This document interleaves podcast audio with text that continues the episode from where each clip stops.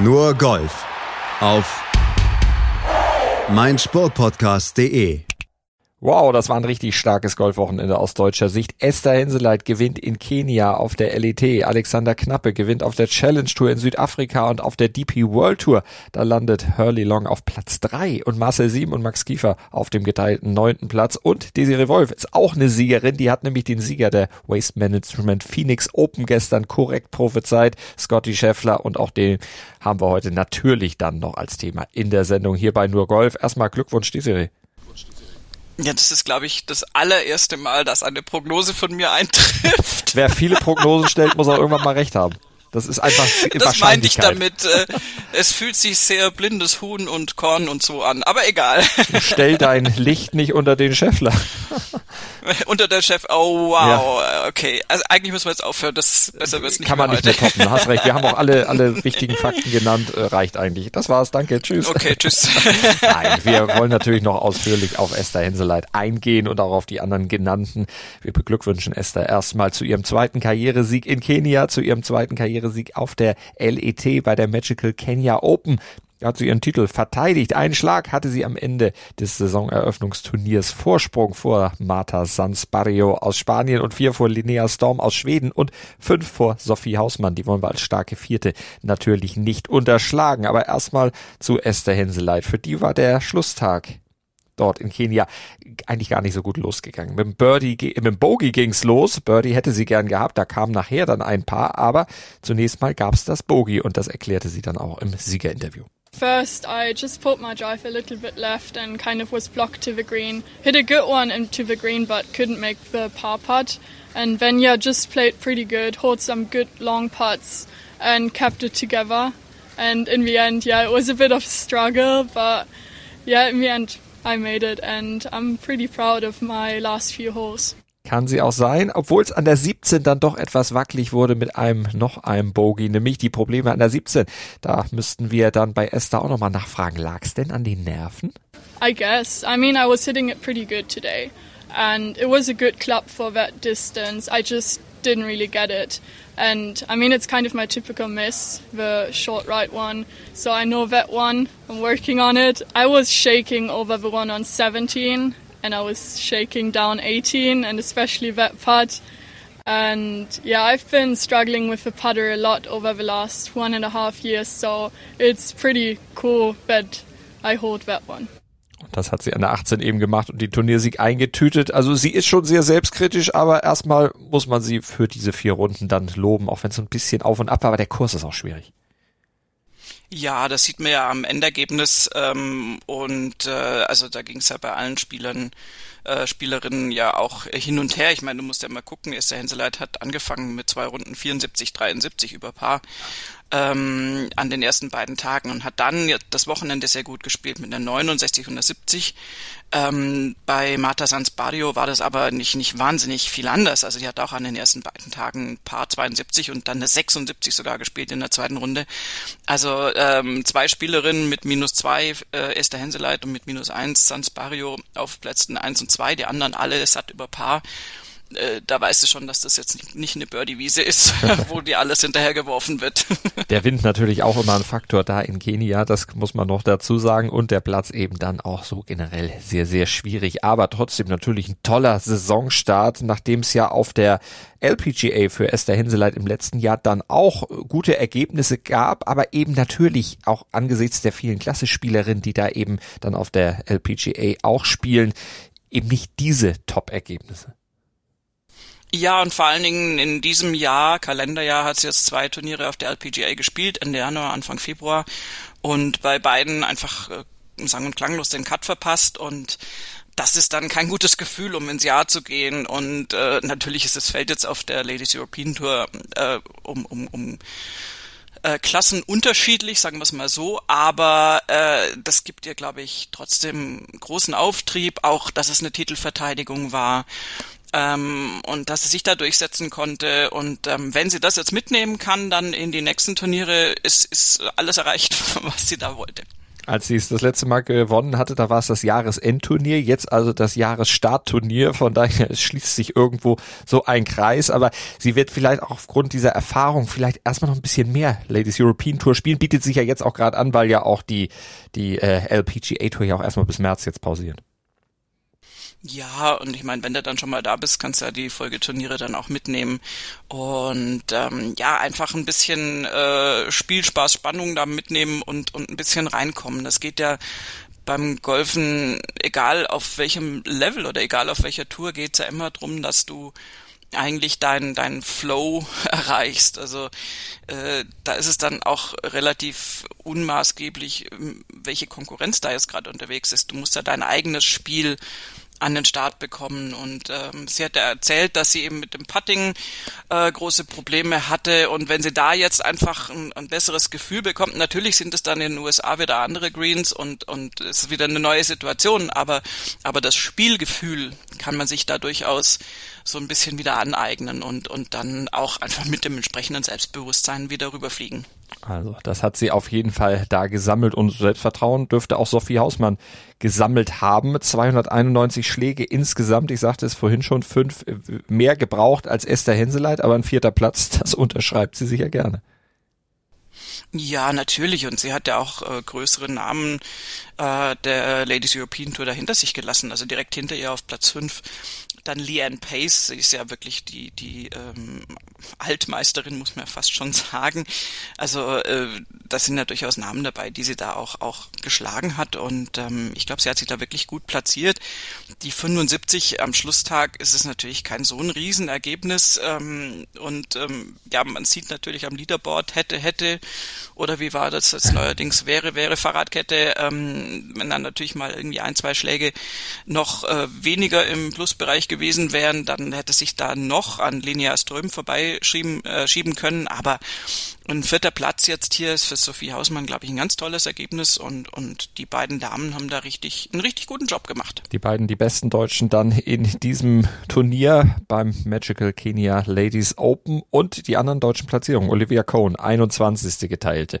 Aline Krauter, 32. Sophie Witt, 42. Luisa Dietrich, 51. Helen Tami Kreuzer, 59. und Franziska Friedrich, 62. Das waren die, die im Cut waren. Die anderen, die haben es dann verpasst. Also insgesamt schon ein durch die Bank deutsches Ergebnis, was sich sehen lassen kann, wo sicherlich die ein oder andere dann auch für den weiteren Saisonverlauf drauf aufbauen kann. Wenn wir dann den ganz harten Schnitt machen und von Kenia nach Südafrika gehen, nach George, Südafrika auf die Challenge Tour zum Dimension Data Pro M und zu Alexander Knappe. Dann haben wir noch einen deutschen Sieg zu feiern an diesem Wochenende. Alexander Knappe, vier bogiefreie Runden bei diesem Turnier gespielt und am Ende den Sieg gefeiert. Sechs Jahre nach seinem letzten auf der Challenge Tour. Einschlag vor Dean Burmeister und vier vor Daniel Hillier. Und wir hören Alexander Knappe im Interview mit der Challenge Tour dazu, wie er es denn geschafft hat, diese vier bogiefreien Runden zu spielen. I think my mental coach really helped me over the last three months. We worked every day and uh, breathing exercises, and that kept me cool. At some point, it was uh, a little bit of pressure as well because I knew I was bogey free and I was playing a little bit safe the last holes, uh, just because I wanted to be bogey free as well. Um, and then I had long putts. Um, but it's incredible four rounds bogey free. I never thought that that would be possible for me. So Unbelievable. Dann auf Safe spielen bei einem Schlag Vorsprung. Es ist eine riskante Taktik, aber wenn sie aufgeht, umso schöner. Ja, da wären wir wieder bei wäre wäre Fahrradkette. ist wirklich riskant, vor allen Dingen ähm, der Spieler, der auf Platz zwei gelandet ist, ähm, ist Dean Burmester und das ist nun wahrlich kein Unbekannter. Und damit meine ich nicht unbekannt in Südafrika, sondern er hat einfach schon das mehrfache European Tour Winner und äh, ist jetzt also nicht irgendwie irgend so ein, so ein Jüngelchen, der nicht weiß, wie es geht und den man da sowieso in Schach halten kann. Und dass das geklappt hat, freut mich sehr für Alexander Knappe. Ähm, eine kleine Rüge gibt's von mir. Ich bin ja hier die Ästhetikbeauftragte. Ähm, also bogiefrei stimmt ja, aber wenn man sich die Scorekarte anguckt, das Igel in der zweiten Runde hätte jetzt ja auch nicht sein müssen. Ne? Also es ist jetzt, das waren so schön nur rote Punkte und jetzt ist da ein gelber Punkt. aber das war genau das, was am Ende den Ausschlag gegeben hat. Natürlich, nein, ich meine, das ist ja fantastisch. Zweite Runde und am Schlussloch an der 18 in der zweiten Runde ein paar fünf einfach mal ein Igel gespielt. Das ist ja auch ein Statement, ähm, also ganz, ganz großartig. Natürlich, und meine blöden Witze kennt man ja auch inzwischen, ähm, da, also die wird es sich sicher einrahmen lassen, die Scorekarte, äh, weil das ist eine ganz, mhm. ganz tolle Leistung und ja, also äh, es ist immer so einfach, wenn wir uns dann hinsetzen und sagen, ja, aber du kannst doch dann nicht auf Sicherheit spielen und so. Es hat jetzt zwar geklappt, aber so gewinnt man doch keine Turniere. Ja, nee, also ähm, keiner von uns kann sich da jetzt reindenken, wie, wie sich das anfühlt und ähm, ich glaube, da darf man dann auch nicht irgendwie äh, mit dem Lehrbuch in Anführungszeichen kommen. Es hat geklappt für Alexander Knappe und das freut mich total. Und da zeigt sich auch wieder mal, dass er hat ja den Mentalcoach erwähnt, ja. dass, dass es einfach so unfassbar viel zwischen den Ohren ist, was sich da abspielt. Und das wird dem jetzt sicher Auftrieb geben. Ist doch eine Riesensache da gleich mit einem Sieg im neuen Jahr. Definitiv. Und Golfturniere gewinnst du einfach auch nicht am Reißbrett. Vor allem nicht, wenn zwei äh, Trottel mit dem Kopfhörer auf dem Kopf hier irgendwas äh, da prognostizieren, was sie selber natürlich noch nie geschafft haben. Alexander Knappe hat es genau. geschafft, aber der hat es auch deshalb geschafft, weil er diesen Kurs natürlich wie seine Westentasche kennt. Der verbringt seit einigen Jahren seine Winter genau da, im Fankurt Golf Estate in George in South Africa. Ja, das äh, hat ihm da sicher geholfen und aber ganz ehrlich, wie oft haben wir Standortvorteile bei bei Golfturnieren? Also bei jedem Golfturnier gibt's äh, einen oder meistens äh, deutlich mehrere Spieler, die äh, schon x Runden mhm. auf einem Platz absolviert haben und den Platz gut kennen und das heißt halt noch lange nicht, dass das dann auch im Turnier klappt. Wobei er dann natürlich Insofern, diese Grüns sehr gut kennt, weil er sagte ja, lange Putts hat er gehabt, hat er gelocht und da hilft's natürlich, wenn er die Breaks schon äh, so, so ein bisschen besser kennt.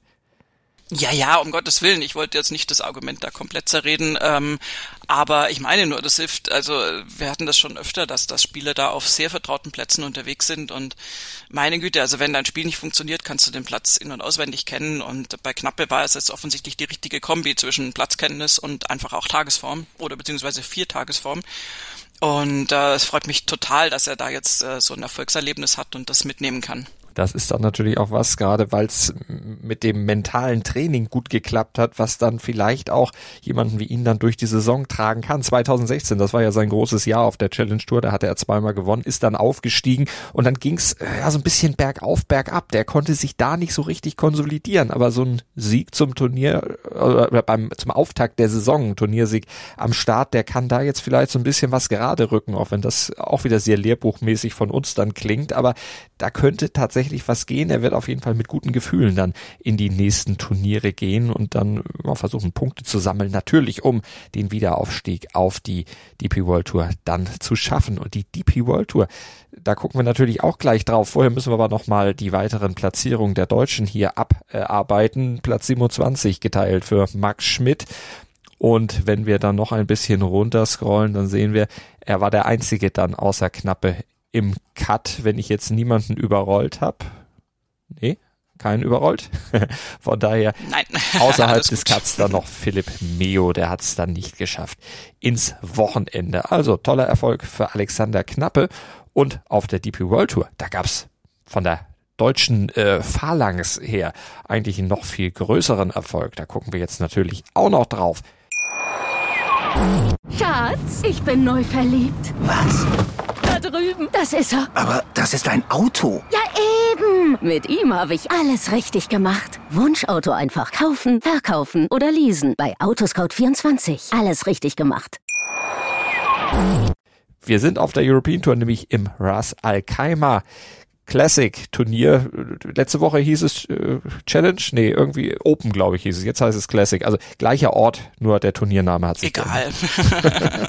genau, am Ende gewann Ryan Fox das Turnier vor Ross Fischer und jetzt kommen wir zum Deutschen. Hurley Long wird geteilt der Dritter. Beste Platzierung ever für ihn auf der European Tour, Schrägstrich auf der DP World Tour. Ja, guck dir mal das Sonntagsergebnis an. Also mit einer 64 hat er da natürlich alle überholt fast alle überholt. Äh, Fox und Fischer da nicht mehr einholen können. Aber das war natürlich eine riesen Sonntagsrunde und auch eine sehr beständige Leistung. 67 Gut, 70, 71, das ist beides trotzdem immer noch unter Paar und dann eben die 64 am Schlusstag.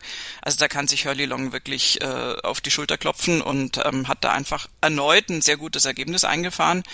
Ähm, bogiefrei natürlich der Schlusstag. Ähm, und äh, ja, also ich finde wirklich, dass er sich da in letzter Zeit sehr, sehr gut äh, präsentiert. Und ich meine, 25 Plätze gut zu machen mhm. am Sonntag, das ist halt auch so eine Leistung. Und äh, es ist ja, das ist so ein bisschen gefühlt und auch sehr vom Berichterstatterposten aus gesehen, aber ich finde so, so Sonntags-Rises, äh, wo du dich noch massiv verbesserst, finde ich für den Spieler vielleicht, also zumindest für uns irgendwie, aber für den Spieler vielleicht auch befriedigender, als wenn du zwischendurch eine tolle Runde hast und die aber gefühlt dann wieder kaputt machst, ja. in Anführungszeichen, wenn dann nochmal eine schlechte, oder wenn du am Sonntag dann irgendwie keine Meter machst. Und ähm, so ist es aber, hat er das da abgerufen, wo es am wichtigsten ist und hat sich da wirklich jetzt irgendwie super ähm, platziert und ist da jetzt auch einfach sehr, sehr gut dabei auf der European Tour im Feld. 25 Plätze auf drei, wenn man äh, dann eben so um die 30 liegt und äh, vor der Schlussrunde. Da wird man sich dann ja wahrscheinlich, also so würde ich es zumindest angehen, sagen, okay, ob ich jetzt 30., 40. oder 50. werde, ja, paar Euro, aber klar, ich riskiere. Und er hat riskiert. Ja, ja, natürlich. Und natürlich ist das ein anderes Mindset als eine, also ganz ehrlich übrigens auch als Ryan Fox, der satt in Führung liegt und diese Führung ins, ins äh, Clubhaus bringen muss. Aber der hat äh, natürlich die also Erfahrung der, wieder. Ja, aber der hat auch den Stress, dass er weiß, dass das auch nicht klappen kann. Das also das äh, Ryan Fox hat äh, tatsächlich, also ich meine, das, das sieht alles super Bilderbuch aus, aber da möchte ich nicht in ihm drin gesteckt haben, äh, als als er da irgendwie auf die Schlussrunde gegangen ist, weil er ganz genau weiß, hey, wenn ich das jetzt wegschmeiße, ist ist ganz ganz ganz schlecht für mich und einfach für das komplette Mindset, äh, mhm. auch auch was dann noch kommt und ja, viel Erfahrung klar und er hat es dann wirklich sehr gut äh, geschafft. Ich meine, er hat das dann fünf Schläge Vorsprung, das ist alles sieht alles schick aus. Aber ähm, ich glaube, der, also der, da wäre ich lieber in der Haut von Hurley Long gesteckt ähm, und hätte gesagt, wie du es wie du's schon beschrieben hast, hey, pff, egal, druff. Mhm. Jetzt gucken wir mal, was geht. Und bei Ryan Fox ist das ein ganz, ganz anderes äh, Rangehen an die ganze Sache und, und viel, viel schwieriger. Aber auch er macht einen Satz und zwar im DP World Tour Rennen. Da ist er 49 Plätze nach oben geschnellt auf den achten Platz. Und für Hurley Long, da geht's 73 Plätze hoch auf den 34. Und das ist natürlich dann schon mal was, was dann auch mit Blick auf die Tourkarte fürs nächste Jahr dann interessant wird, auch wenn die Saison natürlich noch lang wird. Aber das sind schon mal Punkte, die er hat. Die kann ihm keiner mehr nehmen. Und Maximilian Kiefer, dem konnte man dann auf der Schlussrunde auch relativ wenig nur nehmen. Der hatte eigentlich ein relativ konstantes Turnier gespielt. 68, 68, 71. Gut, der Ausrutscher vielleicht ein bisschen am Moving Day und dann die 67 zum Abschluss. Zwölf Plätze ging es dann eben noch hoch auf den geteilten Neunten. Ja, ist auch ein gutes Ergebnis, aber man sieht halt schon jetzt den Unterschied bei Hurley Long, ähm, da jetzt äh, im, im Race to Dubai, Moment, nee, Quatsch, das heißt ja gar nicht mehr so wo, wo sind wir jetzt? DP äh, World Tour Ranking, äh, Race Tour, ach keine ja, Ahnung, wir wissen was mal, die Saisonwertung. Wo auch immer, also wo auch immer wir hinrennen, aber also aber Hurley Long eben jetzt mit guten Ergebnissen, auch mehrfach guten Ergebnissen auf einem 34. Rang in der Tour und Maximilian Kiefer, das ist jetzt eine Momentaufnahme, er sagt jetzt gar nichts, aber in Anführungszeichen nur auf einem 91.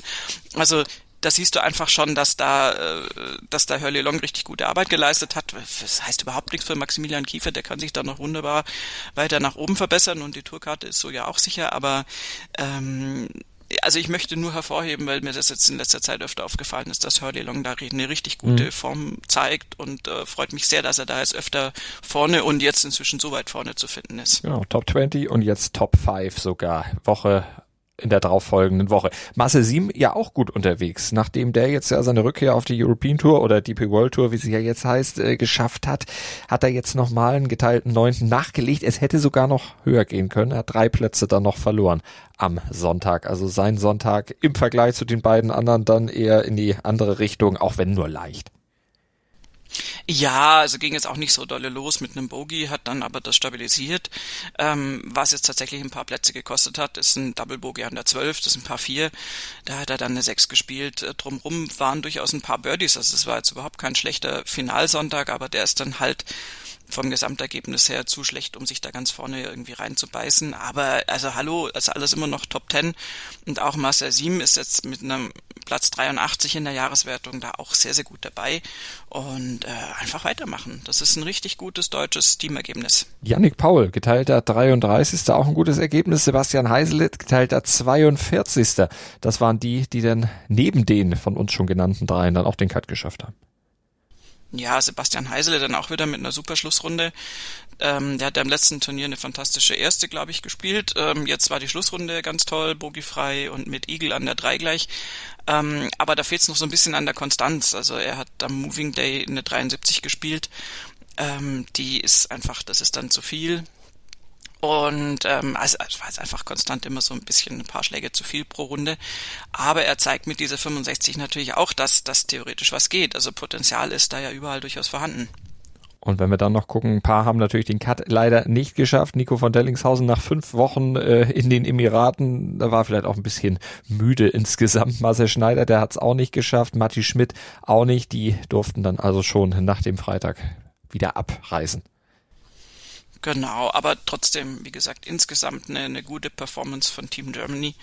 Und ähm, da kann man sich ja auch immer so ein bisschen dran hochziehen, wenn da mhm. irgendwie Teamkollegen und auch zum Teil Freunde dann äh, äh, gut spielen und äh, du das so ein bisschen mitnimmst und nicht da alleine vor dich hin friemelst und das interessiert keinen. Und es ist auch mal schön. Äh, wir haben jetzt äh, ungefähr 20 Minuten Podcast schon gemacht zu diesem Wochenende. Wir haben eigentlich 20 Minuten nur über deutsche Golfer gesprochen. Das ist uns, glaube ich, in den Jahren, die wir das machen, äh, so noch nie vergönnt gewesen. Nee, das ist eine ganz äh, tolle Ballung, das können wir aber gerne weiter so handhaben. Also bitte gebt uns auch die Gelegenheit dazu.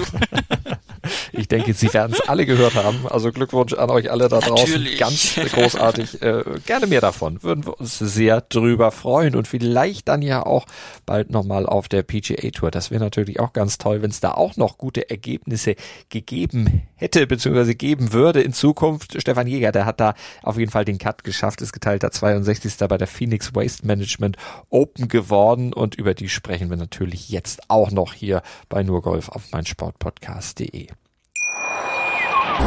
Schatz, ich bin neu verliebt. Was? Da drüben. Das ist er. Aber das ist ein Auto. Ja, eben. Mit ihm habe ich alles richtig gemacht. Wunschauto einfach kaufen, verkaufen oder leasen. Bei Autoscout24. Alles richtig gemacht. Waste Management Phoenix Open Scottsdale, Arizona, traditionell am Super Bowl Wochenende natürlich das Turnier, das äh, mit dem Partyloch an Loch 16 äh, für Schlagzeilen für Aufsehen sorgt, wo natürlich auch wieder ein bisschen was los war. Eins, zwei Oberkörper frei. Äh, das ist nur ein kleiner Hinweis auf das, was da in diesem Jahr abgeliefert wurde. Da sprechen wir gleich nochmal drüber. Unsere Modebeauftragte Desiree Wolf hat da ein bisschen was zu erzählen. Aber vorher, Desiree, oh. nochmal Glückwunsch äh, für, für deinen Tipp. Scotty Scheffler, gestern hattest du es dann nochmal gesagt, der wird das machen, hast du gesagt er hat's auch gemacht, allerdings äh, er hat's auch spannend gemacht. Ne? Dann das Ganze wurde ja erst im Stechen entschieden, dieses Turnier in einem Stechen am dritten Extraloch. Scotty Scheffler gegen Patrick Kentley und da hat sich Scheffler dann äh, ja durchgesetzt. Ja, und ähm, also ich habe das hauptsächlich deswegen prophezeit, weil erstens Scotty Scheffler irgendwie mal dran ist. Ich meine, der hat schon äh, äußerst beeindruckende Dinge gerissen im Profi-Golfsport, aber halt einfach noch kein Turnier gewonnen und da macht man sich so langsam irgendwie auch lustig drüber, in Anführungszeichen. Also natürlich ist das überhaupt äh, kein Grund, sich darüber lustig zu machen, aber äh, es ist, ist so der Unvollendete einfach, wenn da jetzt nicht mal irgendwann ein Turniersieg kommt und ähm, insofern ja, und dazu kommt, dass seine Spielweise auf diesem Platz natürlich einfach auch Sinn macht. Ich meine, der hat da Möglichkeiten mit seinem Long-Hitting ähm, natürlich Dinge anzuspielen, die andere nicht so haben. Da sind schon, schon so manche Distanzen dabei, so weit über 200 Yards mal irgendwie mit dem Eisen dann äh, kurz erledigt. Durch einen hohen Ballflug kannst du dann natürlich dann äh, auch noch, noch besser dann äh, entsprechend mit diesem Platz äh, umgehen. Also es wäre, es war so ein bisschen wie gemalt für ihn und äh, er hat dann am Samstag natürlich äh, auch irgendwie bewiesen, dass diese Idee jetzt so grundsätzlich nicht so ganz falsch ist, dass ihm dieser Platz liegt. Da hat er nämlich mal flockig eine 62 gespielt und ähm, hat wirklich diesen Platz auseinandergenommen und äh, insofern war er auch gut platziert vor der Schlussrunde. Aber bei dem Turnier kann man sich jetzt tatsächlich überhaupt nicht beklagen, dass das Feld irgendwie nicht ansprechend gewesen wäre. Wir haben mindestens, glaube ich, fünf Top-Ten-Spieler aus der Weltrangliste vor Ort gehabt. Alles natürlich sowieso auch Ryder Cup-Spieler, vorrangig amerikanische. John Rahm war noch mit dabei. Und äh, wenn du dann guckst, irgendwie wer sich da so platziert hat, äh, mit Patrick Kentley und Xander Schauffele und Brooks Köpka im Nacken, ähm, einem Justin Thomas, der äh, letztendlich von zu weit hinten kam, von viel zu weit hinten kam, Billy Horschel, der auch von zu weit hinten kam, aber die jeweils gute Schlussrunden gespielt haben. Ähm, an Hideki Matsuyama ist im Feld, wie gesagt, John Rahm hat sich dann letztendlich auch nur auf Platz 10 ähm, setzen können, weil es insgesamt einfach nicht, nicht in der, in der Masse nicht gut genug gespielt war. Und dann ist es schon nochmal so ein Ding, dass du dir dann sagst, ja, hm, kriegt er das jetzt durch, der Scotty Scheffler, oder vielleicht dann doch wieder nicht. Er hat ja schon zwei zweite Plätze und er hat das eben nicht hinbekommen, die Führung dann da irgendwie äh, ins Clubhaus zu bringen. Und insofern war es spannend und es sah dann auch prompt so in der Mitte des äh, Turniers nicht so wahnsinnig vielversprechend aus weil er was gemacht hat, was man an einem Finalsonntag nicht unbedingt machen soll. Der hat nämlich gleich auf den Front Nine gleich mal drei Bogies gespielt. Also auch drei Birdies, er war schon noch irgendwie in Contention, aber also beim Turn sah es jetzt nicht ganz so toll aus und ähm, hat dann auch an der 12 nochmal eins hinnehmen müssen und ab da war es dann aber so, dass äh, er sich offensichtlich gesagt hat, das ist doch alles doof hier. Das äh, spielen wir jetzt mal anders. Und dann hat er wirklich 13, 14, 15, 17 die Birdies gespielt. Und er hätte auch an der 18, an der regulären 18 die Chance gehabt, ähm, das Turnier einfach so outright zu gewinnen.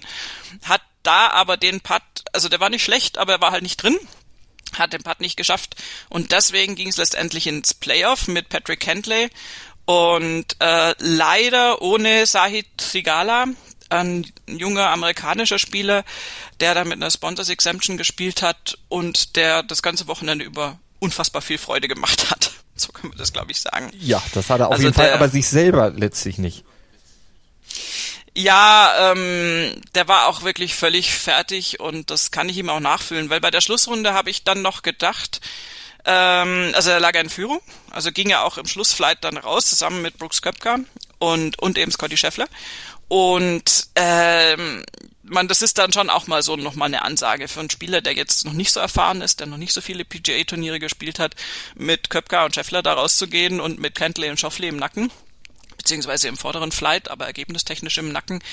Ähm, da hatte ich dann eigentlich so ein bisschen gedacht, naja, also es könnte auch sein, dass der da jetzt einfach am Sonntag so ein bisschen dem Wahnsinnsfeld um ihn rum Tribut zollen muss und das vielleicht einfach nicht so richtig durchziehen kann. Und das hat er aber getan. Er hat, er ist wirklich, der war in Contention, der hat sich auch nicht entmutigen lassen. Es lief jetzt wirklich nicht alles immer ganz toll äh, in der Finalrunde. Und er hat es aber immer irgendwie geschafft, wieder zurückzukommen. Hat er auch mal Birdies, äh, äh, ja, auch mal Birdies hat er auch, aber hat er auch mal zwei Bogies so um den Turn rum und hat aber dann ähm, Birdie 12 gespielt, wirklich sehr, sehr schönes Birdie, ähm, Birdie an der 15 gespielt und äh, es sah alles danach aus, dass das mindestens für ein Playoff reichen müsste und dann kam leider die 17 und die nackte Berichterstattung ist, dass er da seinen Abschlag ins Wasser gehauen hat und deswegen das Turnier verloren hat. Ähm, da möchte ich aber ganz kurz mal für die, die es nicht gesehen haben, äh, noch mal kurz erläutern, dass dem, äh, also natürlich ist das das Endergebnis, aber die 17, die hat links Wasser, aber er hat einen wirklich wunderschönen Schlag aufs Grün gespielt und der war auch sehr, sehr lange auf dem Grün und rollte auch sehr, sehr lange auf dem Grün und hat dann einen ganz, ganz kleinen fiesen Bounce äh, bekommen oder hat einen fiesen Bounce bekommen, und ist dann immer weiter nach links und immer weiter nach links und dann so gluck, gluck, gluck, gluck, gluck den, äh, den Abhang runter ins Wasser. Und ähm, das war aber eben kein, ich verliere die Nerven und äh, verziehe den 100 Meter nach links, was wir auch schon von äh, durchaus großen Größen des Sports äh, gesehen haben. Also der ist da nicht irgendwie eingebrochen oder sonst irgendwas. Der hat einfach ein also wirklich einen tollen Schlag gemacht. Es hat auch irgendwie in dem Moment keiner damit gerechnet, dass das irgendwie so ausgeht. Und ähm, hätte ihn halt im Endeffekt, äh, weiß es immer besser, wenn er ein, ein, zwei, drei Yards weiter rechts gewesen wäre, wäre das alles nicht passiert und er wäre wunderbar an der Fahne gelegen. Und insofern ähm, ja, also darf man auf gar keinen Fall jetzt sagen, der hat da die Nerven verloren oder sonst irgendwas. Die Nerven verloren hat er dann, wenn, dann hinterher nach der Runde, weil er einen riesen Fanclub dabei hatte, die Familie und Freunde und sowas und äh, alle da natürlich irgendwie umarmt äh, hat und sich für den Support bedankt hat und äh, die Eltern waren dabei und ähm, er selber war auch fix und fertig und ist auch in der Pressekonferenz dann, also konnte kaum sprechen, weil er immer noch so mit den Tränen kämpfen musste und das kann ich auch sowas von nachvollziehen, weil der war so nah dran und ich hätte ihm das so gegönnt, dieses Playoff zu spielen. Ist ja dann immer noch die Frage, was dann passiert wäre. Ich meine, mit Kentley und äh, Schöffler im, ähm, im Playoff ist es auch keine Freude, in Anführungszeichen. Also da heißt ja nicht, dass er das dann gewonnen hätte. Aber diese Chance, die hätte er sich eigentlich erarbeitet gehabt. Aber meine Güte, so ist es nun mal. Und du kriegst halt irgendeinen Bounce und dann, dann äh, rollt der Ball halt irgendwo hin. Und insofern kann man nur festhalten. Ganz, ganz tolle Performance. Das ist ein super Typ. Und der hat auch eben, der hatte wirklich so, so, also der hat wirklich gut durchgehalten auf dieser Schlussrunde und hatte immer wieder so kleine Rückschläge und hat es dann wieder geschafft, hat dann wieder hier einen tollen Putt gemacht, da einen tollen Schlag gemacht. Also ich, äh, wie man sieht, bin ich da relativ begeistert und ich finde, das ist ein super Typ und den, von dem wollen wir mehr sehen. Super war auch, dass es bei diesem Turnier das erste Mal seit 1997 wieder mehr als ein Hole in One in der gleichen Woche gab. 1997, da hatten es Tiger Woods und Steve Stricker geschafft. Und jetzt waren es Carlos Ortiz und Sam Ryder. Sam Ryder am Samstag und Carlos Ortiz dann am Sonntag. Der hatte an der 16 auch dann noch ausgerechnet am Partyhole dann richtig, richtig für Spaß gesorgt. Ja, der, die 16 ist ja natürlich das Signature Hole bei diesem Turnier. Und äh, also Waste Management ist da auch ganz, ganz wichtig als Sponsor, weil die schmeißen da ja alles natürlich irgendwie durch die Gegend in diesem äh, ja wie so Stadium äh, Green, wo du ja dann auf den Rängen deutlich angetrunkene Zuschauer hast. Ähm, aber auf der anderen Seite, meine Güte, man kennt das Turnier und ähm, das, das feiern die Spieler auch. Die, die das mögen, die, die das nicht mögen, bleiben dann sowieso lieber fern und das ist dann auch sinnvoll. Und es gab natürlich verschiedenste Performances an Loch 16, dass du dann irgendwas mitnimmst und so. Haben wir ja schon vieles berichtet, aber die lustigste Sache, also jetzt kommen diese Asse ein bisschen zu kurz, die waren toll, ja, Credits to Sam Ryder und, und Carlos Ortiz. Ja, aber, aber was, ist, was, was, was soll das? Ich meine, Asse, wir, wir sprechen über, nein, na gut, freie Oberkörper. Ja, genau. Ja, gut. Ja, genau. Äh, das ist auch eine Kultur, ne? FKK. Muss man ähm, mögen, nein, ja. Es, äh, ja, nein, um Gottes Willen, es ging nur um Oberkörper.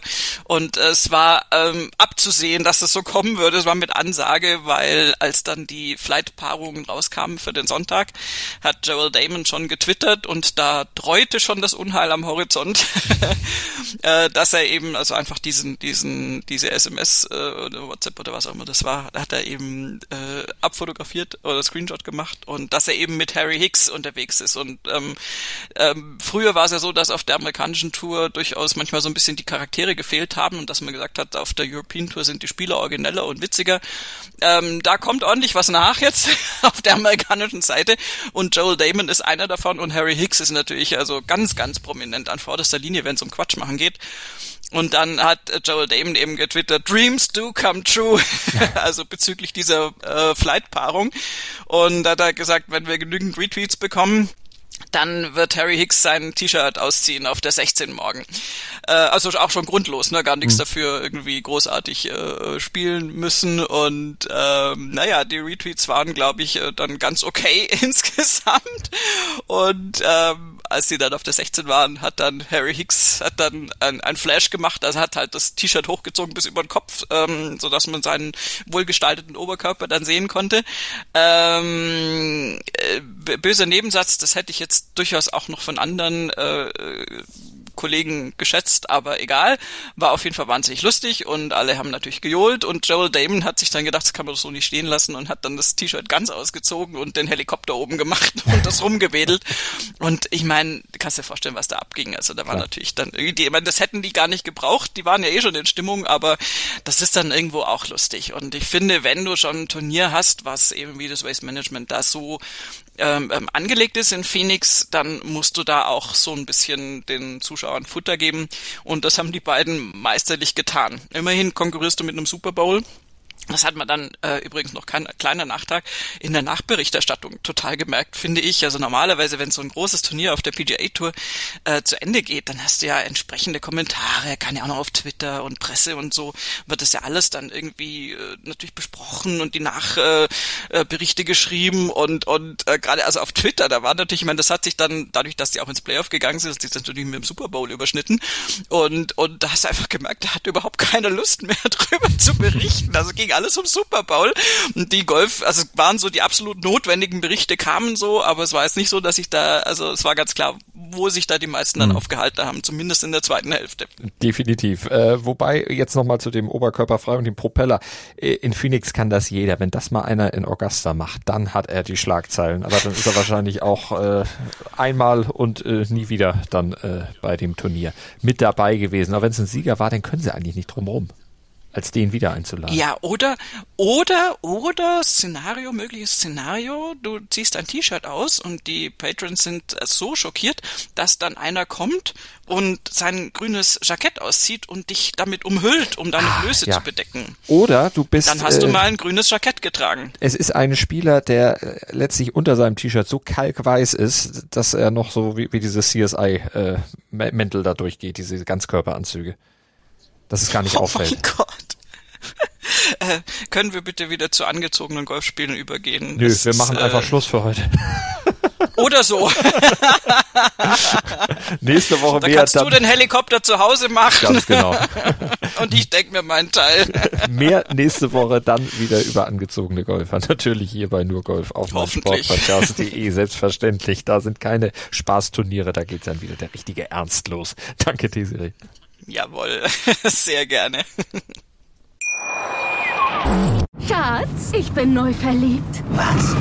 Da drüben. Das ist er. Aber das ist ein Auto. Ja, eben. Mit ihm habe ich alles richtig gemacht. Wunschauto einfach kaufen, verkaufen oder leasen. Bei Autoscout24. Alles richtig gemacht.